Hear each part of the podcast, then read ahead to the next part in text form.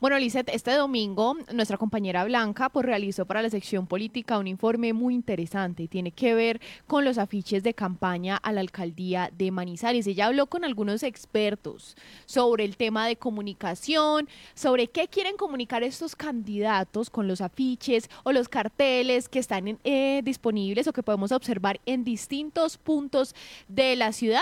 La experta que fue la doctora Sandra Leal Larrarte de la Universidad del Quindío, pues nos explica un poco más sobre qué quieren transmitir estos candidatos con esos afiches, con esos logos, con esos colores y realizó pues estos candidatos a la alcaldía de Manizales. Inició con el afiche del candidato Jorge Eduardo Rojas que pues él hace un énfasis y se puede notar en el afiche, ya yo creo que varios los hemos notado, el énfasis en la palabra serio. Y para la doctora, para la experta, pues esto hace pensar, según dice ella, que los gobiernos anteriores han sido un chiste. Además, Jorge Rojas, pues utiliza azul petróleo como su color, y este es un color que estimula la confianza, la estabilidad, la seguridad, un color que se relaciona con la inteligencia y con la comunicación. Entonces, bueno, son algunos de los análisis sobre el candidato Jorge Eduardo Rojas.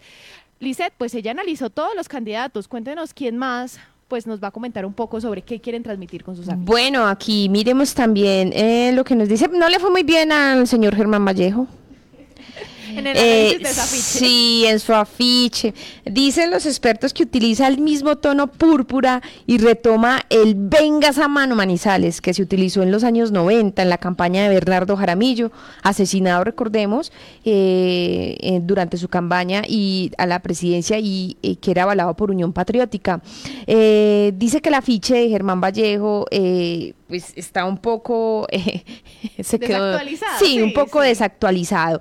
Y también que el mensaje tal vez indica que la camaradería uniéndose a Vallejo vendrá con una manina Manizales nueva. Sin embargo, manifiesta que la frase alcalde popular en verde no tiene armonía gráfica y le llama la atención que ese eslogan se utilizó en las elecciones del 88 y 90 porque era la novedad y tal vez la pieza estaba más centrada en los efectos de una experiencia política pasada.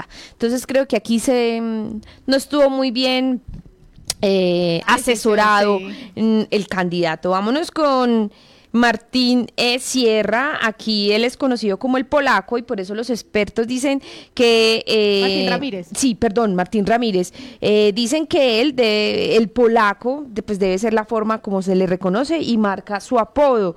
Esto lo hacen los eh, analistas y añaden que el psica inteligente es un llamado a los valores del pasado, donde predomina el amor al terruño y el inteligente puede ser por la tecnología ahorita que está muy de moda, la inteligencia artificial, o por su superioridad intelectual. Eh, también dicen que el que use la silueta de la catedral de la palabra alcalde denota una búsqueda de identidad regional y un recurso creativo válido. Así que bueno, le fue bien. Vámonos también con John Robert, eh, Juanita. Él utiliza el púrpura, que según el experto puede ser una mixtura entre el reloj y el azul, el rojo y el azul, perdón, colores de los partidos tradicionales que durante tanto tiempo gobernaron en el país. Es el único con una pose diferente. Al parecer eh, demuestra que está en la calle, en contacto con los ciudadanos, que también se podría pensar que el megáfono es un elemento de contaminación auditiva. Vámonos con Paula Toro. Dicen que le apunta a una Manizales para todos y según la experta el mensaje sugiere que hay subgregación y división en la ciudad, lo que implica que se aproxima un gobierno más cercano a la gente. Esto lo dicen por el lado de Paula Toro y que dicen de Martín Sierra. Pues para los analistas, eh, la publicidad de Martín Sierra está equilibrada y el fondo blanco permite resaltar la foto en primer plano, con lo que busca una mayor recordación. Ahora, pues vámonos con el candidato eh, Miguel Trujillo. Y dice que el mensaje de Miguel eh, da la idea de que los gobiernos anteriores se han centrado en gobernar para sí mismos y han dejado morir la ciudad. Implica que anteriormente hubo negligencia gubernamental.